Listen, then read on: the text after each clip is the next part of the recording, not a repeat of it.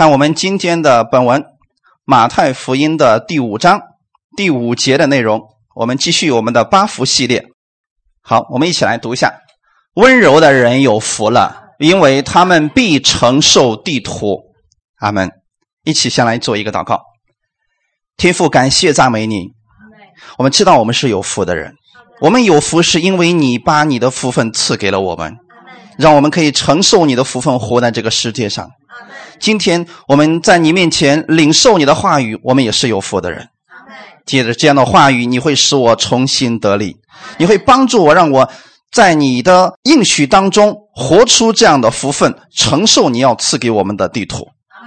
把今天这个时间完全交给圣灵，你也帮助我们每一个人，让我们明白我们的福分，我们活出耶稣基督你那样的温柔来。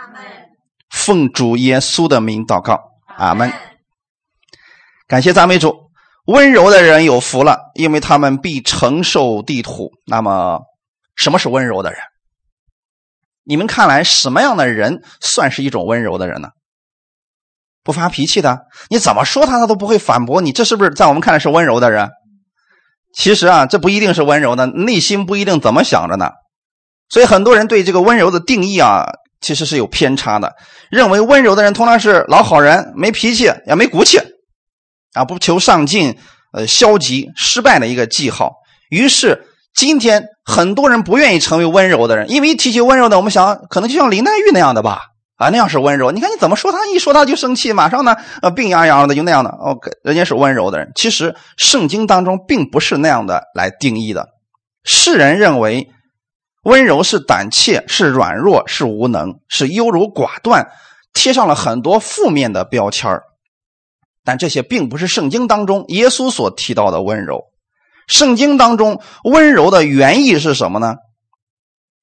我以前给大家讲过希腊文。它的一个词，很多时候它是用一个背景或者一一幅动画来来描述它的意思，而温柔，它在原文当中指的是一头狂野凶猛的野兽，被驯服之后能够顺从命令，并且呢接受驾驭，能想象出来这个画面吗？它本来有没有力量呢？它是一头非常凶猛的野兽，可是它被驯服了，驯服了之后。它看起来是温柔，但它的力量有没有减弱呢？没有。哎，这就是我们所说的温柔了。如果我们仅仅是外表上是那个样子，内心是胆怯的，那不是温柔。温柔是外表看起来好像没有力量，但里面却充满了力量。耶稣是不是这个样子？是。太棒了！圣经当中，温柔是圣灵的果子。同样的，我们分享的前三个啊，温柔。其实都不是指一个人的外表。我们第一个是贫穷的人，第二个是哀痛的人，第三个是温柔的人，是不是？其实都都是表现的是人里边内心的一个世界。所以不要用他外面的个性或者行为来判别这个人是不是温柔的。所以温柔不是指一个人的仪表、态度或者个性，而是一种高贵的心灵内涵，这是属灵的品格。温柔，它蕴含着有节制、肯舍己、能够谦卑等等的属灵美德，但这些呢都不可能是我们自我的肉体所能修炼出来的。温柔不是修炼出来的，是它里边被赋予了一种力量。他明白之后，这个人甘心乐意的去听从，然后表现出来的就是温柔。所以，一个真正拥有温柔的品格的人。他是实际上被圣灵管理的人，但是温柔的这个品格不是一生出来就有的啊，他是需要经过磨练的，所以透过所遭遇的人事情或者环境塑造出来的一种品格。刚才我们提到了，一开始是一种凶猛的野兽，它是不服管教的，对吗？可是后来他被训练成一个温柔的、能够被驾驭的一个动物。你想这个过程是痛苦的吗？痛苦的，他不是那么轻松说行，老实点，咱俩以后我要骑着你了啊，马上他就老实了吗？经过一次一次的外面的管教，各样的环境领导，他终于老实下来了，表现出来是一种温柔。所以，一个具有温柔品格的人，绝对不是胆怯懦弱的无用之徒，而是有大能力、大权柄，却甘心乐意、完全的舍己。谦卑，顺服于神的权柄，接受圣灵的管理。这样的人要承受从神而来的地土，我们称之为世界。为什么神要这样让我们接受训练之后才赐给我们呢？原因很简单，如果你现在不具备这样一个能力，给了你反而会伤害到你的。除非我们已经有能力来处理这所有的事情和问题，神给你如此配得的一个祝福在你身上。比如说，今天很多人说了，我就想有钱啊，主你赐给我一个亿，我什么都听你的。想法是好的。假如我们没有承受，或者说没有能力来管理钱财的话，假如一个亿到你身上之后，你知道过了几年，你可能连你自己是谁都不认识了，你身边可能谁都不认识了，到最后害的还是自己。这样的例子是不是很多？原因是什么呢？里面没有那个能力。所以神在赐给你承受地土这个福分之前，先要把这个管理的能力赐给你。阿门。所以，这样的人他可以承受从神而来的祝福，也会得着人的尊重和喜爱。换句话来讲，一个人真正知道是自己是有福的，他在接受神的管教训练之后，他表现出来是温柔的人。那么，这样的人他必定是一个灵性成熟、生命丰盛的人。我们来分享第一点：明白自己是有福的人所结的果子是温柔。箴言书的十五章第一节，我们来读一下：回答柔和，使怒消退；言语暴力，触动怒气。好，我们看这段经文。回答柔和是在什么时候回答如何柔和的？你看这里，别人发怒的时候，你的回答是什么样子的？柔和。那为什么我们很多人做不到这一点呢？别人一发怒，我们怎么样？我们也跟着发怒。哦，你声音大，我声音比你更大。实际上，这就等于说是两块锋利的石头在互相的打磨。那最后的结局是什么？两败俱伤。那真正的，你看这个回答柔和的人，他实际上是一个温柔的人吧？在这个怒气的面前，他有没有受伤呢？没有。所以你不要做那个坚硬的、到处都是棱角的石头，要做一团棉花。就算别人一拳过来之后，他打在棉花上，这个人会不会受伤？那么这个棉花会不会受伤？也不会。所以这就叫做 温柔的人。他不是没有能力，他能把所有的怒气都给包容了。你会发现耶稣的生命是不是这样的？我现在给你讲的这些，你要把它套在耶稣身上啊。别人怎么说他、辱骂他，甚至怎么样的情况之下，他里边有全面有能力消灭他们，却没有去消灭他们。你们还记得在科西玛尼园的时候吗？当那群人说，当耶稣问说：“你们找谁？”我找拿撒勒人耶稣。耶稣说：“我就是。”你看那个力量多大吧？然后那群来抓他的人发生什么情况了？砰，就跌倒了，向后跌倒了。那证明耶稣里面有没有能力来杀死这群人？一句话就足够了。可是耶稣还是表现的很温柔。我就是，那意思什么？来抓我吧。耶稣甘心为我们而死，其实是借着这种方式来拯救我们，这也体现出来了耶稣的温柔。阿门。所以怒气永远解决不了问题，怒气并不能成就神的意，所以我们不要用怒气来解决问题啊！今天很多时候我们希望我们用大声斥责，我们用发怒，然后来吓住一些人，其实那都是暂时的，解决不了问题的。产生不了相同的意见，也解决不了真正的问题，只会让彼此更加的刚硬。但是呢，温柔的人不一样，温柔的人可以在谦和的气氛当中公平平衡的做出选择，他能够帮助我们跟别人建立一个美好的关系。你会发现，别人发怒的时候，我们现在呢，我们用柔和的言语去回答他，这个人怒气瞬间就消退了，这不是好事吗？我们干嘛非得呃逞能，非得在别人面前表现出自己比他更厉害？那么最后两败俱伤，对我们来说也没有什么好处。所以今天拥有这温柔的品格，对我们来说是好事情啊，弟兄姊妹，能够更好的彼此之间去沟通对方的想法啊。面对不同的人，我们不需要完全的去接纳对方，但是我们学习要用柔和来回应别人。他们。这就牵扯到我们生活当中的问题啊。所以我们一直在讲八福当中有很多，实际上就是在我们生活当中如何跟人相处的一些事情。神让我们学会的是用温柔去对待别人，所以我们要做一个温柔的巨人，而不是一个暴躁的矮人啊，那样呢解决不了问题啊。神创造的每一个人都是不同的，所以每个人的生活环境不一样，性格不一样，恩赐不一样，想法也不同，因此我们不可能要求别人必须要同意我们的观点，认可我们，或者说做到我们希望别人做到的那个完美。如果我们用强权去限制别人，你永远不知道别人内内心里边真正想的是什么。可是你会发现，耶稣在跟别人相处的时候，他是一种柔和的心态来对待别人，反而人呢愿意跟我们相处。我们是不是也愿意跟这样的人相处？你一句话说错了，马上暴怒，拿棍子敲你的那人，你是不是也非常害怕？但你会发现有一些人啊，就像那笑面虎一样啊。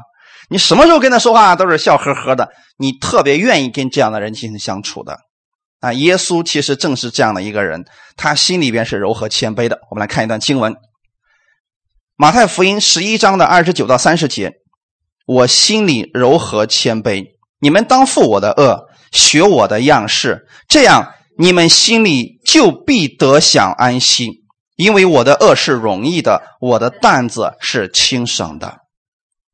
那在这里所用到的谦卑、柔和、谦卑，实际上也就是温柔的一个意思了啊。那么在这里用的是什么呢？这里所用的柔和，其实也是温柔一词，它是有另外一个画面，它是指牛或者马身上的那个轭，大家知道吗？就那个像三角的一样挂在牛或者马的脖子上，主人把这个轭放在它的颈项上，它便能够听从主人的命令。我们知道。马在被主人驯服之前，它是狂野的，它是不受约束的。这个时候，它们不能为人所用的，而且还会伤害到人。但是，当它被驯服之后，它就成为人类服务的工具。因此，他把这个耶稣把这个呢形容成温柔，也就是柔和谦卑，是不是形容他自己了？假如人没有被驯服之前，又得到了神的权柄，那是什么后果？很多人说：“为什么耶稣不把他的那个权柄给我，让我呃口里说什么就成就什么？”我说：“幸亏没给啊！要给的话，世界上就没有人了。因为你会发现，我们没有那个温柔之前，如果我们承受这个东西的时候，那不但会伤害别人，也会伤害自己，对不对？啊，我们一小把一不小心，我们把世界所有的人给咒诅死完了，最后也会把自己给咒诅死的。原因就在这儿。我们里边的首先被神所驯服了，我们得明白我们是一个有福的人，然后你会甘心乐意的被神所使用，就像那个牛马一样。当他原来的时候，他是在山间到处溜达的一个马，可能他会有很多的危险，但是他被主人驯服之后呢，之后他的生命是不是越来越好了？嗯，主人可能按时给他磨磨那个马掌，然后定上掌，然后呢？干活知道不要紧，但是如果是战马，是不是正好就用了他的生命的长处了？那如果不被主人发现的时候呢？他一辈子就那个样子了。所以千里马心里边是特别希望遇到伯乐的。我们也是一样的，我们特别期望我们被主看重，然后被主所使用。但重点我们得知道，如果我们用我们原来的样子被主使用，是没有任何可使用价值的。一匹马在没有被驯服之前，谁敢去骑它？一个小孩子放上去，一会儿摔死了，对不对？但是被驯服之后呢，非常的听话，所以当他被驯服之后，他所表现出来的就是温柔。这种温柔在基督徒的生命当中所表现出来的就是谦卑顺服。我会发现耶稣是不是这样的？完全按照天父的意思来活，但是他活出来的生命却是有强大的能力的。阿门。今天你们也是这样啊！如果你们甘心乐意的能够把过去那个生命放下去，我不再用过去那种方式来生活了，我用神的方式，神怎么说我怎么来生活，表现出来的是温柔，也就是谦卑顺服。那个时候你里边的生命是强大的。试想一下，如果马或者牛不愿意接受主人给他的那个恶，它的价值不能被体现出来。只有当它顺服主人的意思，主人把那个恶放了它的脖子上。他的生命就变得更加有意义了。所以主耶稣说：“你们当负我的恶。”我们一提到恶，就好像让我们干活一样。但实际上，耶稣的恶是什么样子的？你们当负我的恶，学我的样是，这样你们心里就必得享安息。原来耶稣让你负他的恶，不是让你像驴一样去干活，是让你享受他的安息。哈利路亚！因为我的恶是容易的，就证明我们过去的时候，我们好像是没有恶，但实际上我们有一双无形的恶架到我们的脖子上。今天不信的人是不是也有？很多的压力、困苦，心里面十分的纠结，各样的问题、患难都是恶呀。可是现在来到耶稣面前，耶稣说：“你负我的恶吧，把你原来那个恶给你拿走了。你现在负他的恶，你就享受安息，而且这个恶是容易的。容易的意思是什么呢？因为他跟你一起在往前走的。哈利路亚！我的担子是轻省的，所以我们应该。”乐意的去顺服耶稣基督给我们的这个恶，那个时候你是有福的人，有福，而且你还能承受地图，你做的所有的事情非常有果效啊。所以，我们应当像主耶稣说的那个样子，我们要负他的恶，像主耶稣听从我们天父的意思一样。那么，天国里边最大的是谁？什么样的人是在天国里面最大的？服侍人的人，还有呢？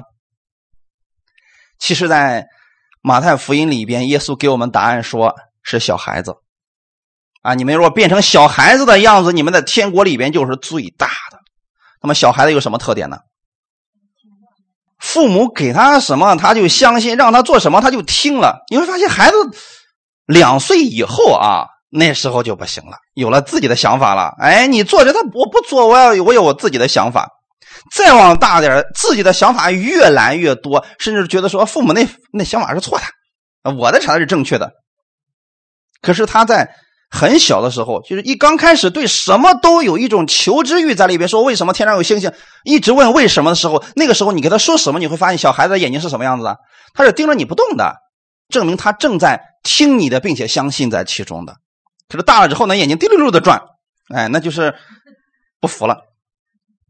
很多时候，我们一开始的时候，我们在耶稣基督面前，你看那个出信的啊，你给他说什么，他回去之后，对我知道了，我就相信这个。哎，慢慢的懂的东西越来越多，越来越多，开始评判，哎，这个不行啊，你这个讲的不对呀，啊，你这个讲的我都听过了。他知识越来越多，能力却越来越小了。其实也就出在这个地方了。我们应该对神，在神面前，我们一直当一个小孩子，主怎么说，我们怎么信，这就简单了嘛。所以。变成小孩子，天国里面是最大的。哈利路亚。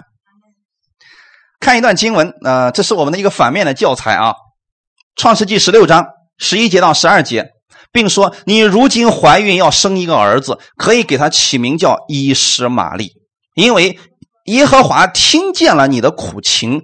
他为人必像野驴，他的手要攻打人，人的手也要攻打他。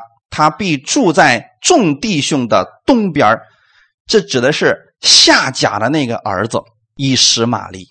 上帝给夏甲有一个应许，说：“你如今怀孕要生一个儿子，给他起名叫以实玛利。为什么呢？因为他也是，虽然说他不是应许的那个后裔，但实际上也是从亚伯拉罕生的吧？他是活在律法之下的一个人，对不对？今天给大家讲啊，亚伯拉罕有两个儿子，一个是以实玛利，一个是以撒。以撒代表的是应许之子，就是他要承受亚伯拉罕所有的祝福的。那你们是不是以撒的后裔？哎，你们也是应许之子，对吗？所以你们要承受的是我们的主所有的祝福。那么还有一种人，我们称之为以实玛利。那么以实玛利，他虽然在名义上也是亚伯拉罕的。孩子，但实际上他是仆人所生的。你们知道，过去的奴隶制度之下，仆人生的其实还是仆人，他没有资格去继承他父亲的所有的一切基业，他就被赶出来了。但是神怜悯这个孩子，弟兄姊妹，人可是没有一点怜悯，赶出去就赶出去了。你看过去的时候，呃，争基业的多不多啊？那赶出去你就一无所有了，很多人就死在外边了。可是我们的神不是残忍的神，他是有怜悯的神，阿门。然后他给以斯玛利有一个应许，说我听见了你的苦情，所以也赐给他有一些额外的祝福在里边。但是跟以撒那个一样不一样？不一样。以撒那个不是自己努力得来的，他是承受的，弟兄姊妹。所以今天我们有一个非常中心的词叫承受。承受的意思是什么？这个福你看见了，现在呢，属于你了，临到你身上了。你说以斯玛利有没有看到亚伯拉罕的那个祝福？那个基业看见了没有？可是有没有得着？没有。他想要得着基业怎么办？以实玛利想要得着祝福该怎么办？所以这是两种人。以撒是预表在恩典之下承受应许的人，而以实玛利代表的是在律法之下，他要靠自己去征战得来。你看一下啊，他为人必像什么？野驴的特点是什么？哎，不听话，不服管教，不愿意听，是不是？那野驴还有一个特点，它虽然是驴，但是它瞧不起那狮子、老虎，你知道不知道？就说这个人是非常狂妄的呀。所以你会发现他的特点是什么？他的手要不是人攻打他了，他才去攻打人，不是这样的呀。那你再看看以撒的生命，你们还记得吗？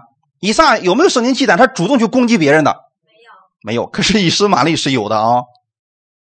以撒是什么情况呢？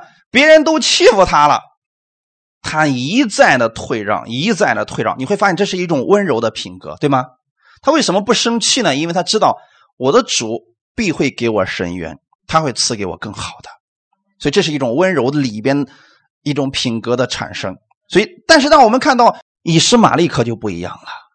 你会发现，他们首先是去先攻打别人，因为总是觉得自己不够嘛。那么今天其实就是阿拉伯人，对吗？我们不能说那是谁啊？拜占庭，你们听说过这词吗？一手拿着一个什么经，一手拿着刀，到你面前说：“你选哪个？”你要不接受我们这个啊，那就接受这个吧，直接杀死。所以他们到第一个村子的时候，第一个村子的人不接受，直接把那个村子人杀了一个不剩。到第二个村子的时候说：“选哪个？”人家也是笑嘻，选哪个？说我们选这个，好吧，那就来吧。以撒从来不做这个事情的，阿门。所以你看他们是不是像野驴？他的手要攻打，你想你是靠你的这个手里的强权去让别人听你的话，其实这不是真正的顺服。所以有一天别人大过你的时候，是不是要反过来了？是这样的。但你看后面，人的手也要攻打他。你说天天活在征战当中多累呀！我们不要选这种生活，阿门。所以圣经上告诉我们是温柔的人，他要承受地土，而这个是神赐给他的。他被住在众弟兄的东边所以我们看到，马和驴都很强壮，可是呢，被驯服之后啊，能为主人做很多事情。以色列百姓很多时候像野驴，你知道。先知书里边记载了以色列的历史当中，他们多数情况下是不听神的教导的，就是按照自己的意思去活的。耶利米书第二章里边也形容了以色列百姓不听话，神就亲自用了一个词叫野驴，就说你们就像野驴一样啊，这是神给自己的百姓起的名，你就像野驴一样。结果呢，临到自己的实际上是羞愧呀。你想，你你本身是一个野驴，你在那老虎、狮子面前，你还伸起你的脚来，我就踢死你。结果最后呢，是野驴被消灭了。这就是不知道自不认识自己的。但是真正的，当他们被驯服之后，就能为主所用了。所以为什么耶稣骑着毛驴呢？他是有意义的啊。如果这个毛驴不被驯服之前，那就是野驴啊。可是这个野驴有一天你会发现，它被驯服之后，他。成了耶稣基督的一个坐骑啊！其实这里边有个属灵的含义是什么呢？你想，这个驴驹子从来都没有被人骑过的，现在都能听耶稣的话，你们这群百姓就怎么就不知道回头呢？所以以赛亚书第一章一开始怎么说呢？牛认识它主人的槽是吧？驴也是。可是以色列百姓，你们却不认识你的主人，就形容这群百姓已经背逆到一个程度，他们实际上是在。自找羞愧啊！所以他们的结局很惨很惨的。我们不要做那个野驴啊，要做一个愿意在主面前听话的小毛驴其实这样是是有荣耀的。我们可以可想而知，你可以思想一下啊，耶稣骑着那个小毛驴他本来是就是一个小毛驴如果不被人用，他就是一个没有用的毛驴嘛。现在被耶稣骑了，是不是他的人生就不一样了？啊，那是一只非常有荣耀的小毛驴耶稣得什么荣耀，他也得什么荣耀，是不是？人们欢呼的、雀跃的，把那个棕树枝啊，把那衣服铺在地上，那毛驴是不是也踩过去了？同样的，如果我们愿意顺服在主的面前，你就跟主耶稣基督一同得荣耀。好，我们被顺服之后，被驯服之后，我们的能力就完全的最大化了。哈利路亚！从我们原来的时候，我们都是不受约制的那个。野性在我们的里边。现在我们被耶稣基督征服之后，被他的爱征服了。然后呢，我们的生命愿意被圣灵管理了。我们这种生命为主所用，变得越来越好了。我们来看看主耶稣基督的温柔是什么样子的。马太福音的十二章十八节到二十节的内容，看呐，我的仆人，我所节选、所亲爱、心里所喜悦的。我要将我的灵赐给他，他必将公理传给外邦。他不争竞，不喧嚷，街上也没有人听见他的声音。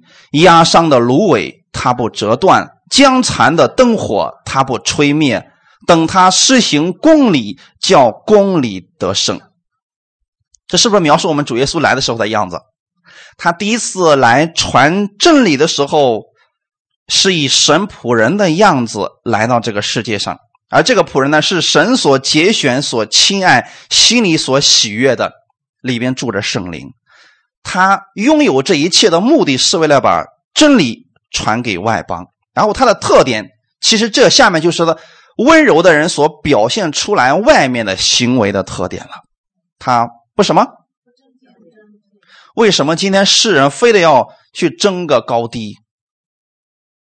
他不知道自己是有福的人，所以非得在人面前争个第一，争个最高最好，让别人夸他一下。而耶稣为什么不需要人这样去夸他，他才做事情呢？他知道主已经认可他了。阿门。如果我们知道主耶稣已经认可我们，天父已经把我们放在最高的位置上，把我们放在他的。最心爱的位置上，你就不会在意别人怎么评价你了，对吗？世人因为不认识耶稣，所以特别在意别人怎么评。啊，今天谁又说我什么了？啊，以前的时候，呃，我家那一位就是啊，去教会的时候说：“哎呀，今天那长老瞪了我一眼。”我说：“不就是瞪了一眼吗？”他说：“你脸皮厚，那这跟脸皮厚有关系吗？没关系啊，是不是？”我说：“你看那么多人。”有时候也撇我，那就撇就撇呗，那有啥？是不是？我们不能说别人撇我们一眼，我们就不活了。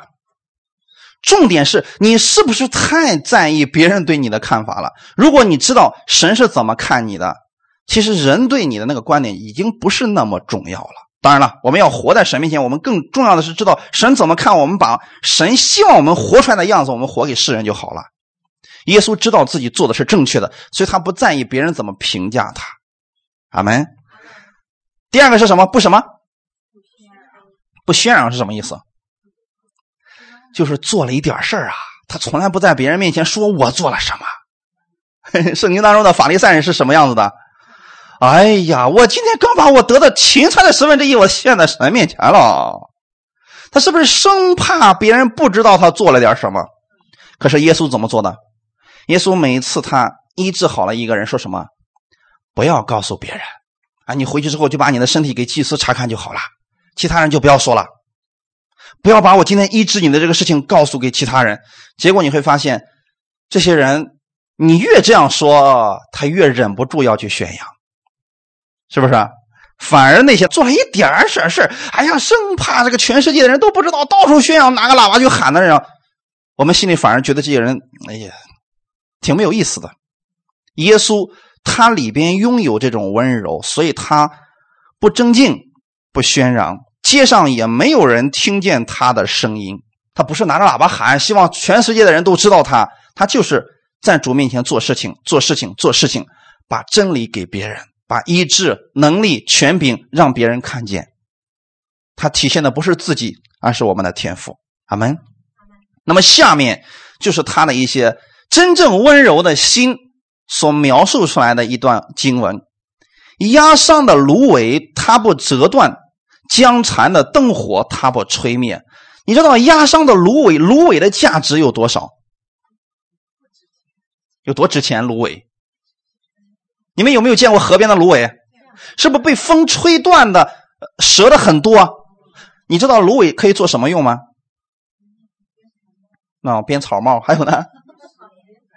啊，其实做笛子，小孩子吹的那个笛子就可以让能吹出声音的啊。那如果是你去选那个笛子的话，你看这个芦苇折断了，你会不会用它？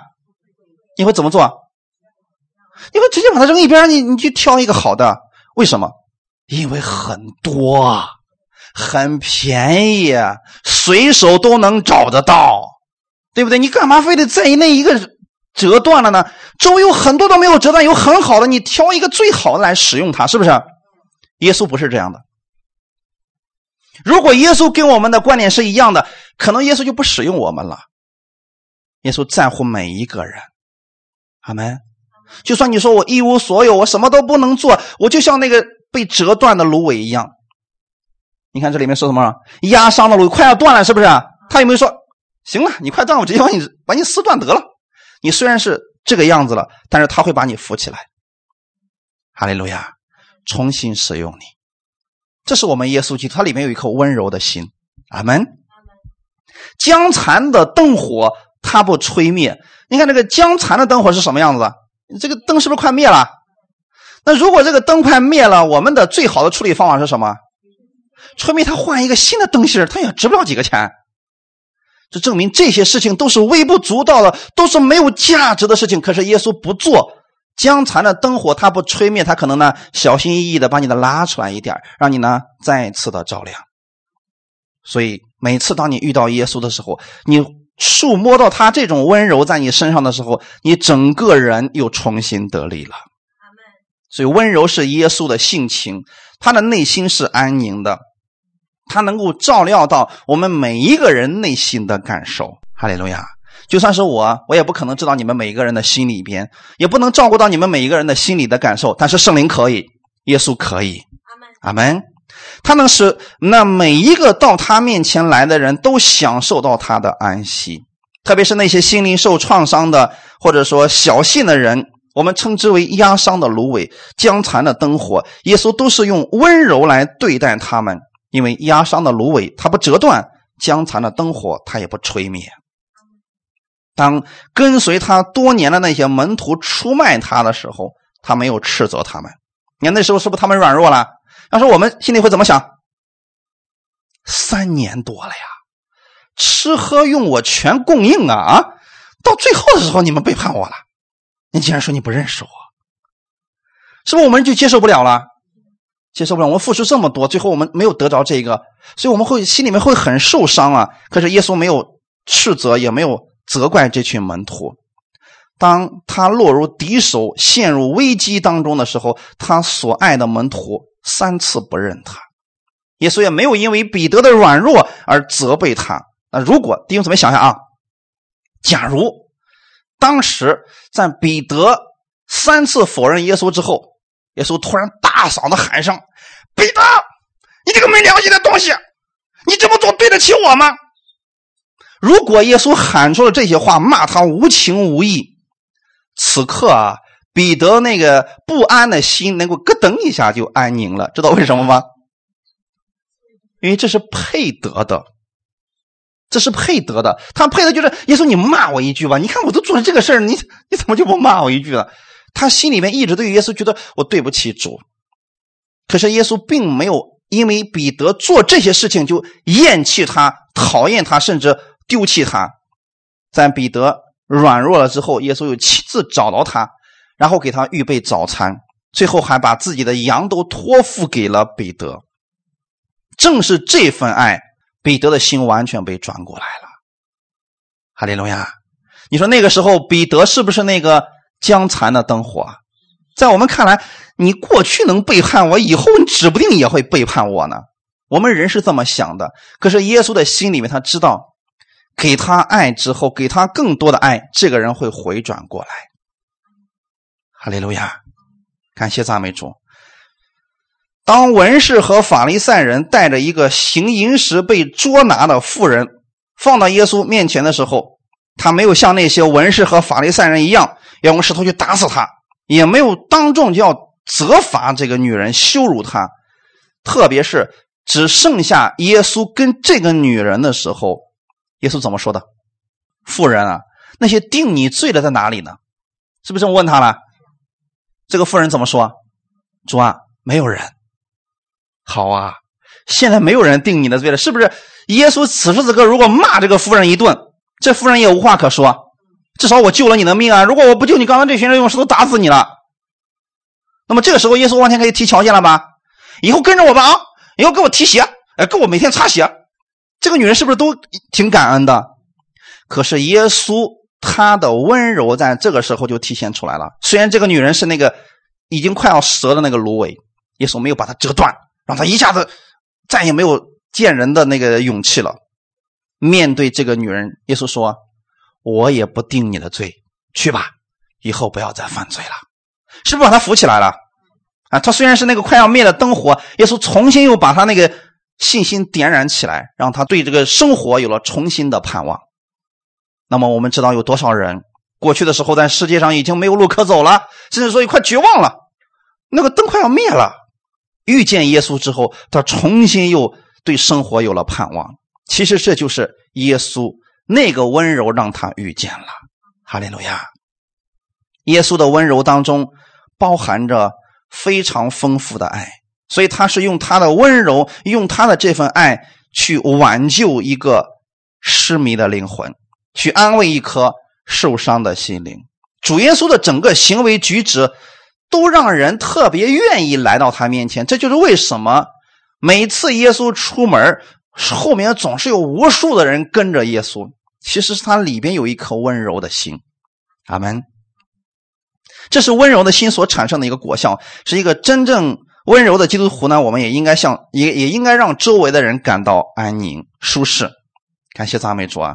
所以温柔的心是内心安宁的人，这份安宁不会因为环境的改变而改变，也不会因为事物的改变而改变。他在面临任何事情的时候，他里边都有神的温柔。所以一个人能认识到自己软弱无知，他呢去依靠耶稣的时候，耶稣把这份安息赐给他，把这份能力赐给他的时候，他也能够去用这份温柔去看我们身边所有的人了。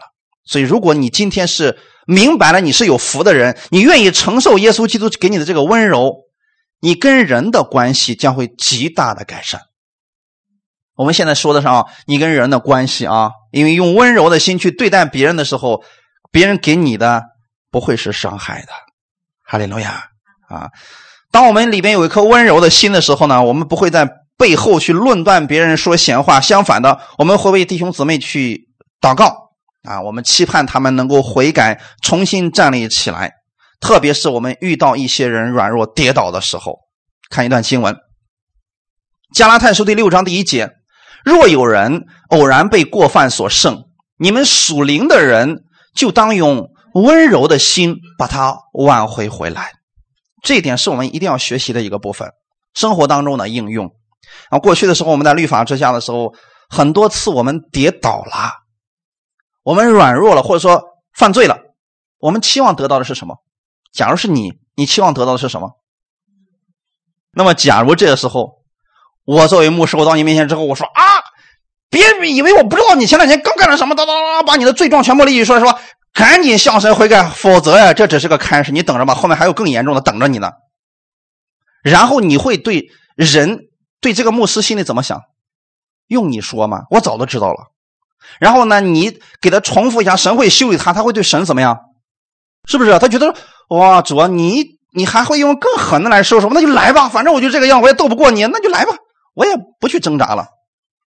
会破罐子破摔的。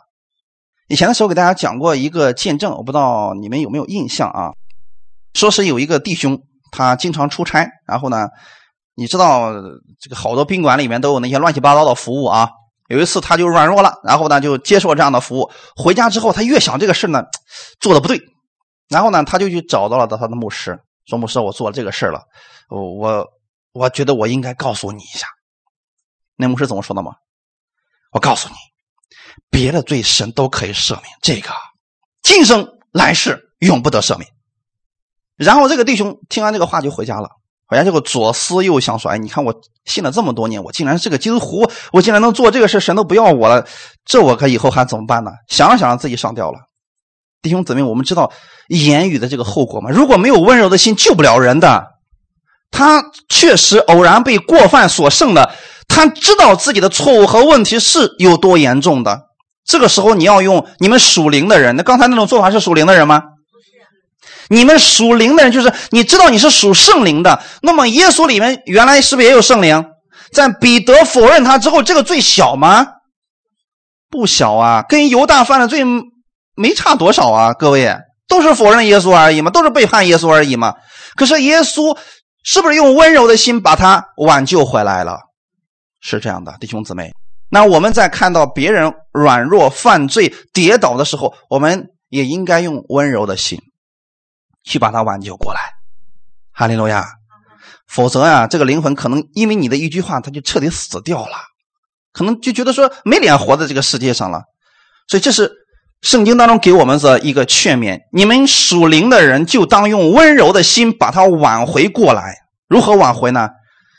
不要再提他过去的事情，也不要到处去宣扬他过去的失败。阿门。你想，弟兄姊妹，假如我们教会当中有一个人犯了一些错误，然后呢，他没来之前，我呼噜啊，把他过去的这个罪状全部给你们说出来，你觉得他还有脸进这个教会吗？他以后肯定不愿意再来了。但如果我们知道这个事情了，我们不提，我们为他祷告，安慰他，这个时候他知道这是一种。爱在他的身上了，一种接纳在他身上了。哈利路亚！我们在软弱的时候、跌倒的时候，我们都期望别人来安慰我们。那我们在别人软弱的时候，也要用温柔的心把他挽回活过来。阿门。就像我们刚才所讲的那样，一个温柔的就就好就好像一团棉花一样，它会给人舒适的感觉。他的言语是柔和的，同样的。别人不愿意提的那些事儿，我们就先不提，然后呢，免得别人听完之后过于的敏感，就是考虑到别人的后果。主耶稣说：“温柔的人有福了，因为他们必承受地土。”我们分享第二点：温柔的人必承受地土。承受地土在原文当中指的就是承受世界。承受指的是什么？临到。圣经当中是不是有很多祝福？你也读过对吗？你是不是也希望那个临到你身上？可是什么时候才算是承受呢？你接到这个祝福了。我说的不是属灵的接到啊，属灵里边我们都已经临到，都已经知道这个祝福，你们知道吗？是实实在在的，让你能够感受得到，并且你能够享用它。这就是指承受的意思。知道承受是一回事儿，临到这个祝福是另外一回事情。我们来看一下。属灵里面，其实我们都是已经承受祝福的人啊。罗马书第四章十三节，因为神应许亚伯拉罕和他的后裔必得承受世界，不是因律法，乃是因信而得的义。那么我们信了耶稣之后，我们是不是亚伯拉罕的后裔？所以你们我们每一个人的属灵里边，我们都是可以承受世界的。换句话来讲，耶稣的那些权柄、能力、荣耀以及世界上那些好的事情，都可以发生在你身上的。这是属灵里面你该领到的一个祝福啊，各位弟兄姊妹们。可是为什么有很多基督徒没有领到呢？今天我们讲了啊，你先得知道这些祝福是你的吧，然后你说主啊，赐给我一颗温柔的心，这个祝福就能让你领到了。温柔的人必承受地土啊！一个知道自己有福的人，他表现出来是愿意温柔的活着。刚才还记得我跟你说什么是温柔吗？过去一个凶猛的野兽，现在呢？知道了自己原来这么有福气，跟着主这么能够有好处，我愿意服服谦卑在主的面前听他的调遣。这个时候你就承受祝福了。我举个最简单的例子来讲啊，比如说我们在世上的时候，我们热了，我们说哎热死我了，气死我了。我们遇到别人一点点伤害，我们就暴躁如雷，不断的重复别人给我们带来的伤害。可是圣经上耶稣给我们说的是，你要为你的仇敌祷告，要为逼迫你们的人祝福，要为你的仇敌去。祝福不要咒诅，我们说这个我做不了，可是主的意思是你试着去做一下嘛。当你试着去做的，你发现你跟你仇敌的关系和解了。你是多了一个朋友，不是多了一个仇敌，是不是这样的？那么你是不是就承受这个祝福了？什么样的祝福？你多了一个朋友，你每天祝福他，祝福他，祝福他。这个人有一天明白过来了，他也开始祝福你，你是不是就得到这个祝福了？实实在在的人际关系的改变，而不是我们今天喊啊，我知道神是最爱我的，世人怎么爱我无所谓，他们爱怎么对待我怎么对待。你回头一看，你看的都是世人，每天都伤心，每天都难过，为什么世人这么对待我？你会很受伤的。改变你的关系，先让神的温柔在你里边，谦卑顺服在神的话语面前。那么圣经当中有一个人叫亚伯拉罕，我们知道亚伯拉罕是不是承受祝福的人？啊，他是明白神的祝福，并且承受神祝福的人。好，那我们来看一下啊，亚伯拉罕的生活当中有几个例子是我们需要去学习的。亚伯拉罕是仰望神，与人和睦，他学会了放弃。看一下啊，一开始的时候神。告诉亚伯拉罕，他属灵的祝福是什么？就像今天我刚才告诉你们的一样，你们知道你们属灵的祝福是什么？你们可以承受世界的。阿门。神一开始对亚伯拉罕说什么呢？创世纪十二章第一节，耶和华对亚伯兰说：“你要离开本地本族富家，往我所指示你的地去。我在那儿让你成为一个大国。呃，我要为你祝福。嗯，祝福你的我要祝福他，那咒诅你的我要咒诅他，是不是一个属灵的祝福？那个时候亚伯拉罕有没有得到这个祝福？还是一个属灵的祝福啊，对吗？好，下面就是亚伯拉罕实实在在要准备去承受这个祝福的时候了。来看一下《创世纪十二章第四节，亚伯兰就照着耶和华的吩咐去了。去哪儿了？没错，神说去那里，我在那个地方祝福你。亚伯拉没有聪明啊，没有他准备。主要为啥不在这儿，非得在那儿？那个地方有什么好的？我觉得这就挺好，在这祝福我吧。亚伯拉没有那么多的想法。神，你怎么说？我相信你。好，你让我去那儿，我就去那儿。此时此刻看来，亚伯拉罕是不是被驯服的？我们如果能做到这一点你就可以承受这个祝福了。千万不要说主啊，为什么是这个样子？你告诉我为什么是这个样子？我家家业不够大吗？你在这儿赐给我一群孩子不好吗？啊，让我再成为一个大国不好吗？他没有这些想法。神怎么说，他怎么做。他照着耶和华的吩咐就去了。罗德也和他同去。亚伯兰，呃，在哈兰的时候七十五岁。好，那弟兄姊妹，你们想过，神有没有说要带着他的侄子罗德？这个是他多出来的部分，你记得哦。一旦你多出来一点东西，这个多出来的部分就会成为你的累赘呀。我们不是说亚伯拉罕他呃没有爱心，不不是这样的。神并没有说把你的家族亲戚们全带上，没有你出来。大家明白了吗？你出来，我要在那儿赐福给你。好，亚伯拉罕当时想着说带着侄子罗德吧，啊，毕竟这么一个亲人嘛，带着他吧。好了，结果。是不是罗德在半路上就跟他起了冲突了？啊，圣经当中特别记载了亚伯拉罕和罗德分离的事情。你发现是不是还是分开了？是不是也按照了一开始神给他说的那个方式成就了？那我我们如果一开始就听了神的话，好，神让你去，你就自己去就行了。你在那儿混的好了，你把他们叫过去也行啊。为什么非得带着他们去呢？带着去并不一定他们能理解你的信心的。那个时候我们看，当他俩因为羊。吃草不够的时候，他俩起了冲突啊！牧人之间跟牧人之间起冲突了。那个时候，亚伯拉罕是怎么做的呢？他表现出来是柔和谦让的，他向神祷告，寻求神的旨意。然后呢，当时亚伯拉罕呢和罗德的牛羊都特别的多，那地容不下他们，因为他们的财物甚多，使他们不能同居。你有没有发现，亚伯拉罕走向他应许之地的路上，神就已经开始祝福他了。金银财宝已经很多了吧？在路上的时候，罗德也因此蒙福了吧？但是有一点，罗德是不该带出来的啊。那个时候他俩就争起来了。亚伯拉罕就对罗德说：“你我不可相争，你的牧人和我的牧人也不可相争，因为我们是骨肉，遍地不都在你眼前吗？请你离开我，你向左我就向右，你向右我就向左。那何必一开始这样多好啊？不要在神的话语上加上别的东西。”神怎么说，我们怎么做就可以了。多说那点小聪明，有一天就会成为我们的呃经乐下的荆棘啊！以色列百姓做的不是这一件错事吧？你看过去的时候，他们征服了迦南地之后，看那个肥壮的、个子高大，说：“啊，这人不能杀呀，也不能赶走呀。”你想，我把他们制服了，让他们给我干活，该多好！他们成为我的奴隶，该多好啊！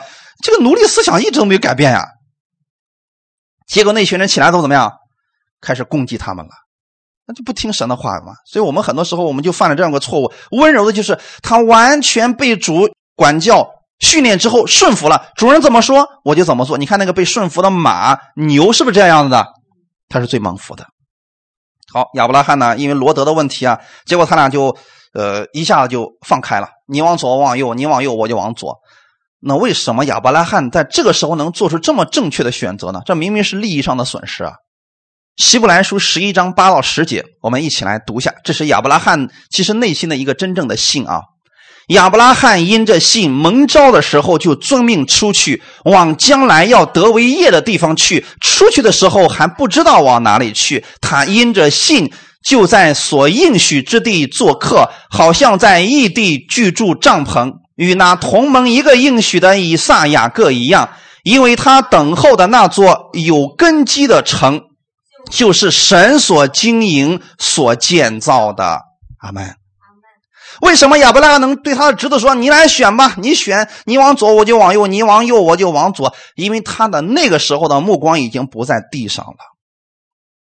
他知道我仰望的是我的主，真正我的主要赐福给我的时候，不在乎我在哪里。阿门。你知道你是有福的人，不在乎你非在这儿才能蒙福，你到这个地方呢？依然还是蒙福的原因很简单，《生命记》二二十八章说的非常的清楚：你到田里那个田蒙福，你到城里那个城蒙福。关键不在于你在哪里，是谁跟你在一起。阿门，阿门。当你明白你是这样一个蒙福的人的时候，你觉得你还有必要跟他去抢吗？让你来吧。罗德之所以先选，实际上是不认识神的祝福。阿门。所以今天我们如果明白这一点之后，你里边就会有温柔，就会有安息了。因为温柔的人有福了，他们必承受地土。这个事情在亚伯拉罕的身上非常奇妙的就实现了。你知道，当罗德离开之后，神对亚伯拉罕怎么说的？亚伯拉罕，亚伯拉罕，你举目往东西南北观看。阿门。哎，凡你的那个脚掌所踏之地，我都赐给你和你的后裔。谁的祝福更大？这不就得了吗？如果你眼睛正好看上罗德那块地呢，那也是你的。这个时候你会发现，亚伯拉罕他仰望的并不是地上的供应，而是天上的供应。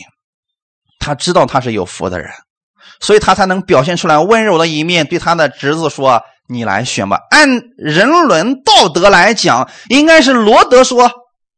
你来选吧，你是长辈啊，你选，你往东我就往西，你往左我就往右，好了。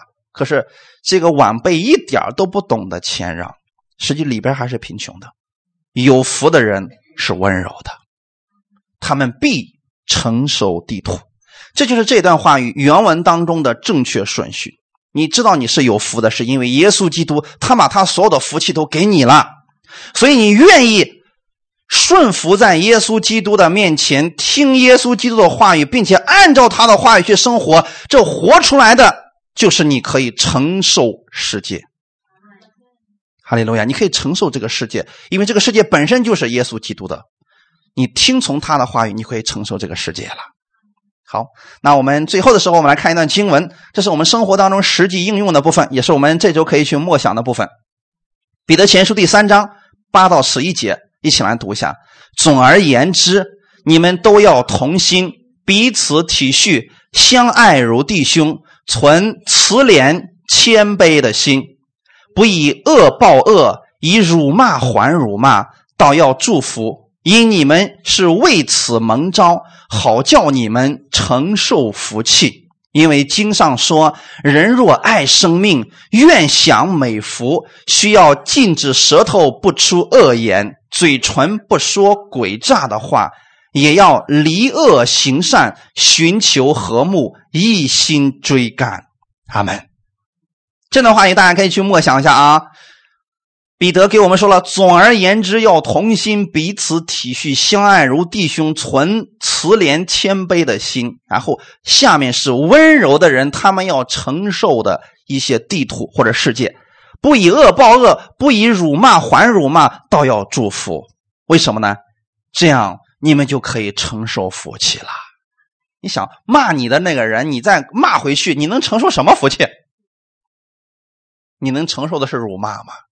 可是，当别人辱骂你的时候，你不断的给他祝福，不断的给他祝福，你就承受从神而来的福气了。神会改变那个人的心，啊，阿门。圣经当中叫做：你如果去这样去祝福你的仇敌的话，就好像一堆炭火，一盆炭火堆在他的头上，对吗？知道这个是什么意思吗？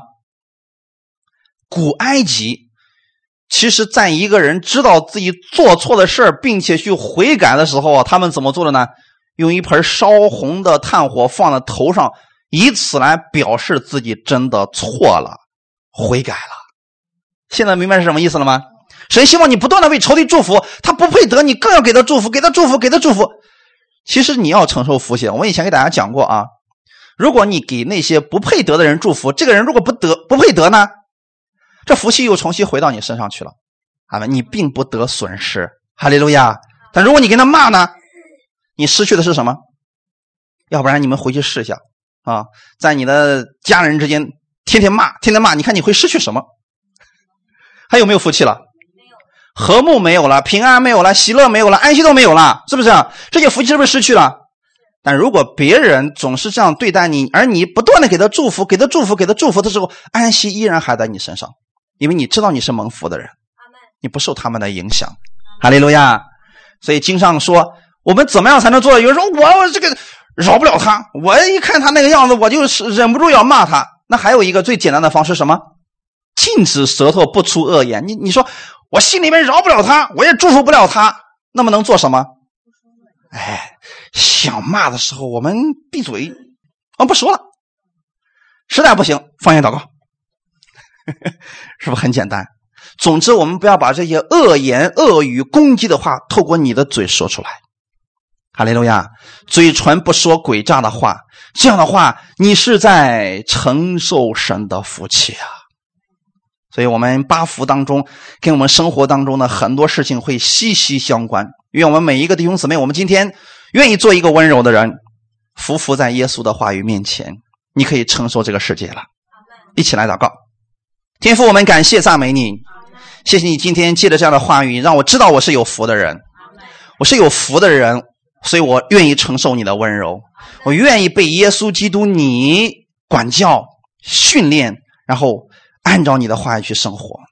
因为你的恶是容易的，你的担子是轻省的。我到你那里，我会享受你的安息。当我愿意去顺服你的话语的时候，我也知道我可以承受这个世界了。当我去追赶你的时候，我去跟随你的时候，这个世界就在我的后面了。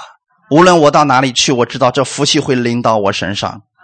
感谢赞美你，一切荣耀都归给你。也奉主耶稣基督的名赐福给我们弟兄姊妹们，让我们每一个人，我们做一个温柔的人。你把这份温柔赐给我们弟兄姊妹，让我们成为别人的和睦剂，帮助我们的人际关系。因为我们知道我们是有福的而发生改变，给别人带去的是和睦，是和平。感谢赞美你，奉主耶稣的名祷告。阿门，哈利路亚。